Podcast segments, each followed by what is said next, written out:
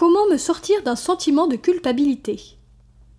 Deuxième partie de la réponse par le père Denis Sonnet dans La culpabilité, comment s'en sortir? édition du Chalet 2001.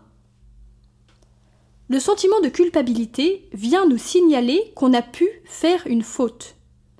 À notre raison et à elle seule de nous dire si ce sentiment est justifié.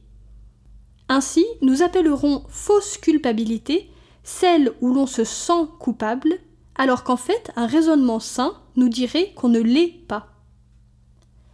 Il n'y a culpabilité réelle que si, au terme d'une réflexion de l'intelligence, notre raison peut, au tribunal de notre conscience, répondre affirmativement à ces deux questions. Avais-tu conscience de mal faire? Et Étais-tu libre de ne pas le faire?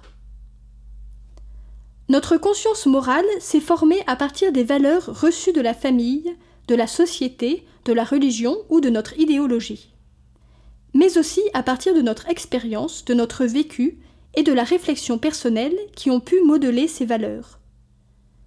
Cette conscience morale doit savoir qu'elle s'appuie sur le soubassement d'une instance inconsciente, d'un tribunal invisible qui a intériorisé les interdits parentaux, ce qui l'invite à travailler toujours les motivations réelles de ses choix. C'est la conscience morale de l'individu qui décrète en dernier ressort ce qui est bien et ce qui est mal.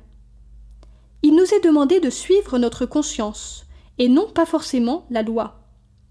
Le vénérable XII disait que la conscience est une loi inscrite par Dieu au cœur de l'homme.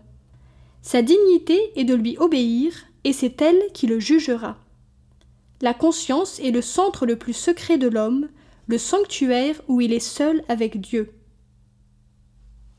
La conscience est donc le critère dernier de la moralité de l'acte.